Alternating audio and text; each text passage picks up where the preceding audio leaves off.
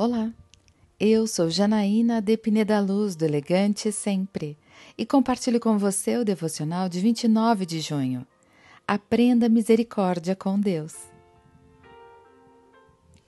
Eu sabia que tu és misericordioso e compassivo, muito paciente, cheio de amor e que promete castigar, mas depois se arrepende.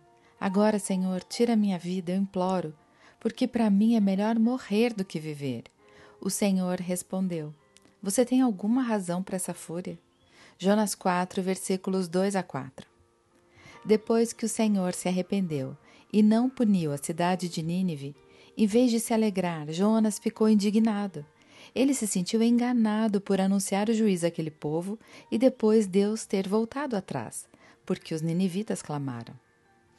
Mas, para mostrar que Jonas estava equivocado na compreensão da misericórdia, o Senhor enviou uma lagarta para matar a planta que lhe serviu de sombreiro no dia anterior e dá a lição.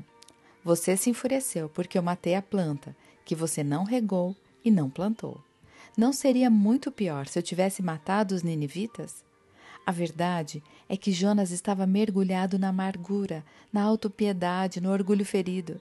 Mas Deus não se importa com o nosso ego, pois ele dá valor à vida humana e ao potencial que cada pessoa tem para se arrepender e aprender a fazer o que é certo. Deus não é intolerante, frio ou duro. Ao contrário, ele é razoável, flexível e misericordioso.